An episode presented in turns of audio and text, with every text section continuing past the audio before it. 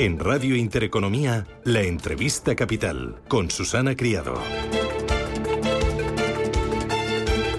Esto es Radio Intereconomía. Enseguida aquí en Capital Intereconomía vamos a tener tertulia para analizar los asuntos más importantes del día con Inmaculada Sánchez Ramos, con Gonzalo Garnica y con José Ramón Álvarez.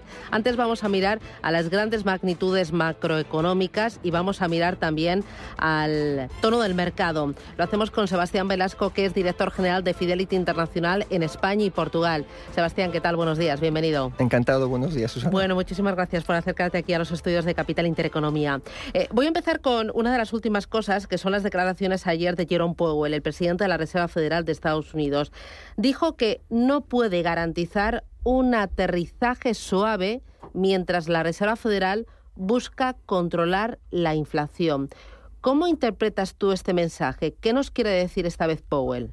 Bueno, es dar continuidad a lo que ha venido diciendo desde el principio de año, y es que su prioridad por encima de todo es atajar la inflación.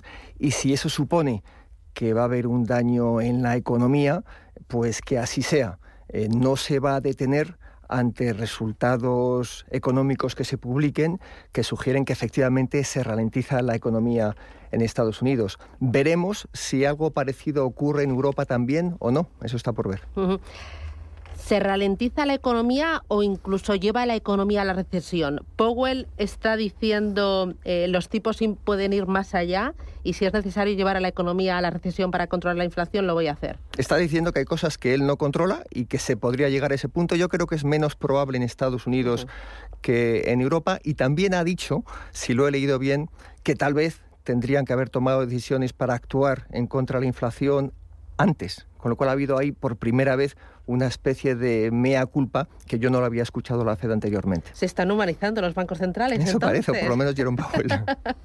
a mí también me ha dado la sensación de que eh, al final Jerome Powell lo que intenta transmitir es que eh, nuestro papel está en controlar la inflación, también eh, no descuidar el crecimiento, estar también pendientes de los mercados. Vamos a intentar hacer todos los posibles para que los mercados pues no resbalen en exceso, pero no somos Dios para, para por siempre jamás. Exactamente yo creo que el motivo por el cual tanto desde la Fed como desde la BCE no, no se ha cambiado la narrativa, el relato desde principios de año, es porque lo que ellos esperan es que el propio mercado incorpore esos mensajes de manera que al final tal vez no tengan que actuar con la misma dureza con la cual se está esperando. Nosotros desde Fidelity pensamos que al final la política monetaria va a ser algo más suave de lo que todos están esperando ahora mismo. ¿Qué escenario manejáis para la inflación y para la subida de tipos de interés desde Fidelity? Pensamos que es posible, pero no seguro, que en Europa eh, veamos una subida de tipos en el mes de julio. A principios de la semana, la propia Christine Lagarde también sugería que se iban a retirar estímulos en, el tercer trimestre de este año y que también pronto después habría una subida de tipos. Veremos si eso se confirma o no y yo creo que va a depender mucho de los datos económicos que vayamos viendo. el daño de la guerra, de la invasión, lo vamos a ver sobre todo con los datos del segundo trimestre de año. Y sí que pensamos que en Estados Unidos va a continuar una tendencia de subidas de tipos que probablemente nos lleven a niveles próximos al 2,25% a principios del año 2023. ¿Y veis eh, más probable un escenario de esta inflación que de recesión en Estados Unidos?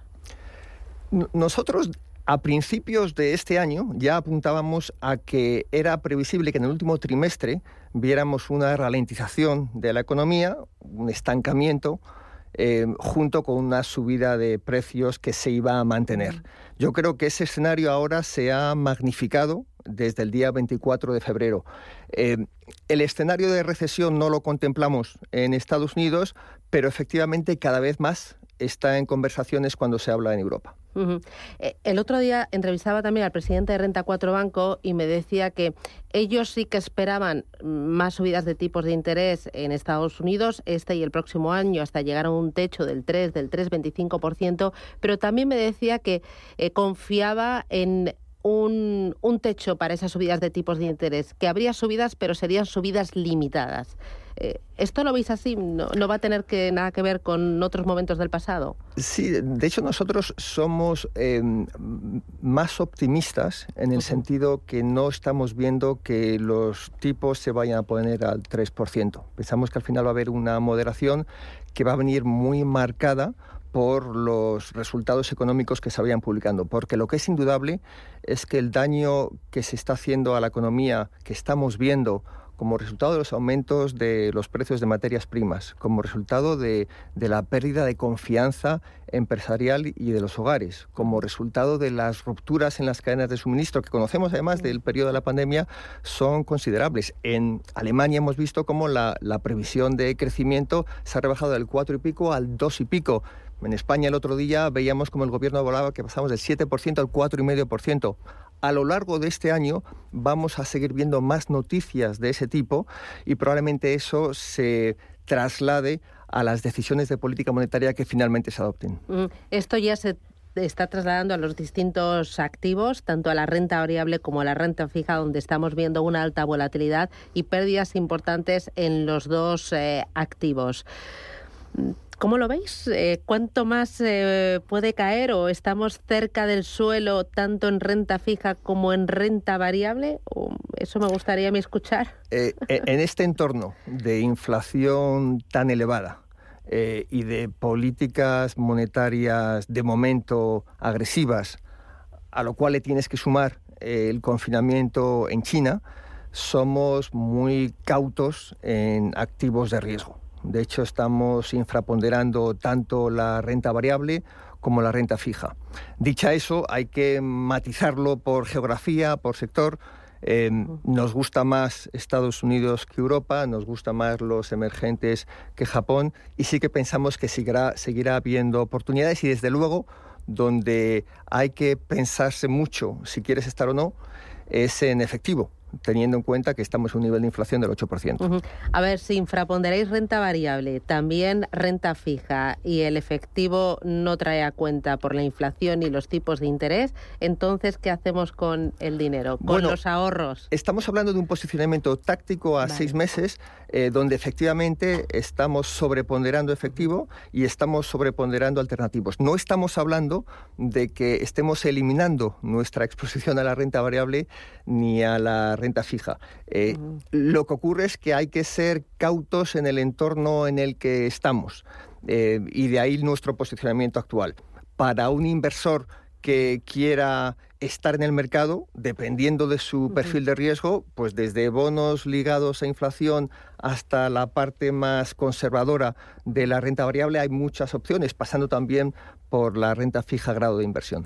Al final sí que hay oportunidades, lo que ocurre es que se impone una gestión profesional y una gestión muy activa, porque incluso estamos viendo una gran dispersión dentro de lo que son activos de renta variable, incluso dentro de mismos sectores hay compañías en tecnología que llevan este año un 40% arriba y otras que llevan un 60% abajo. Y desde luego si hay un momento para tener una conversación con tu asesor financiero antes de tomar decisiones es ahora.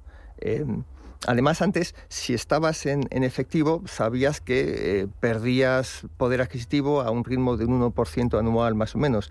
Ahora eso se ha convertido en un 8%. Hay gente que dice, bueno, no, pero es la inflación subyacente. Pues, efectivamente, el subyacente elimina los elementos más volátiles, pero yo no conozco ningún hogar, ninguna empresa que pueda permitirse una cesta a la compra sin alimentación y sin energía con lo cual el daño del 8%, dependiendo de la experiencia de inflación que tenga cada uno, es real.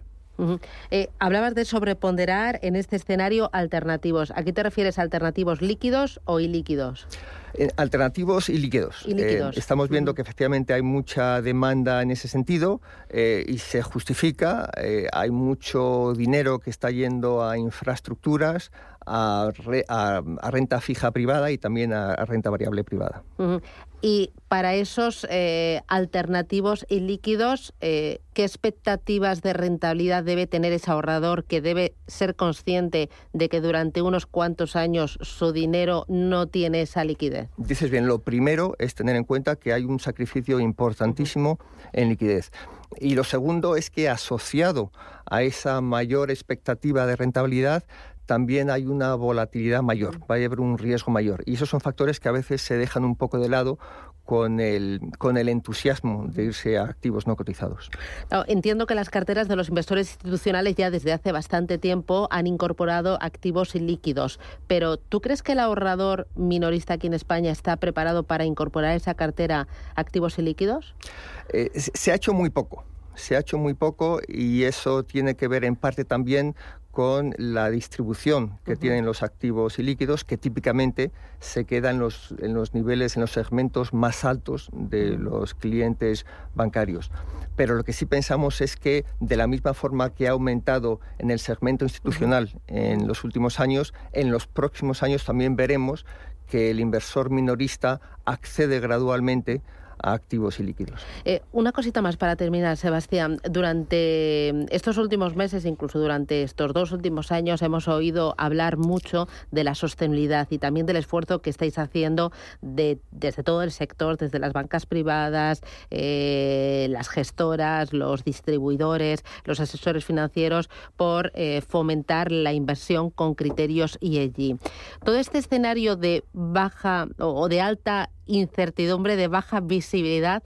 ¿Tú crees que puede frenar esto del ESG, de la sostenibilidad? Porque habrá muchos clientes que dirán, mira, a mí déjame de sostenible, a mí dame rentabilidad, aunque haya que tener en cartera eh, empresas de armamento o mm. tabaqueras. Mm. Si hace dos años, eh, en el segundo trimestre de 2020, hicimos un estudio y efectivamente las compañías llamadas sostenibles, habría que definir eso, se comportaron mejor que el resto del mercado. Yo creo que ahora la situación es un poco diferente. Y es un poco diferente porque eh, los fondos sostenibles típicamente no tienen empresas de energía, que como sabes se han comportado muy bien.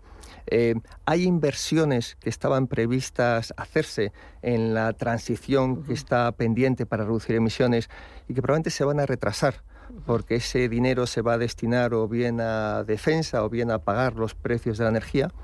Luego también lo que ocurre con muchas de estas compañías es que su generación de beneficios es fundamentalmente o se dispara a 5, 7, 10 años vista. Claro, con tasas de inflación tan elevadas, el descuento de esos flujos a valor presente eh, erosiona mucho el valor de esas compañías. Por tanto, entendiendo que, los flujos van a continuar y seguro que va a batir otro récord este año, sí que pensamos que los fondos sostenibles probablemente no, no se vayan a librar de la situación que vamos a vivir en los próximos meses. Sebastián Velasco, director general de Fidelity Internacional en España y Portugal. Un placer tenerte aquí en el estudio de Capital Intereconomía, todo un lujo. Muchísimas gracias y que vaya muy bien el fin de semana, el viernes y el largo, bueno, no es largo, ¿no? Un puente, un largo fin de semana, ¿no? La verdad es que viene fenomenal. Sí, que viene, que ganas. Muchísimas gracias, cuídate. Gracias a ti, Susana.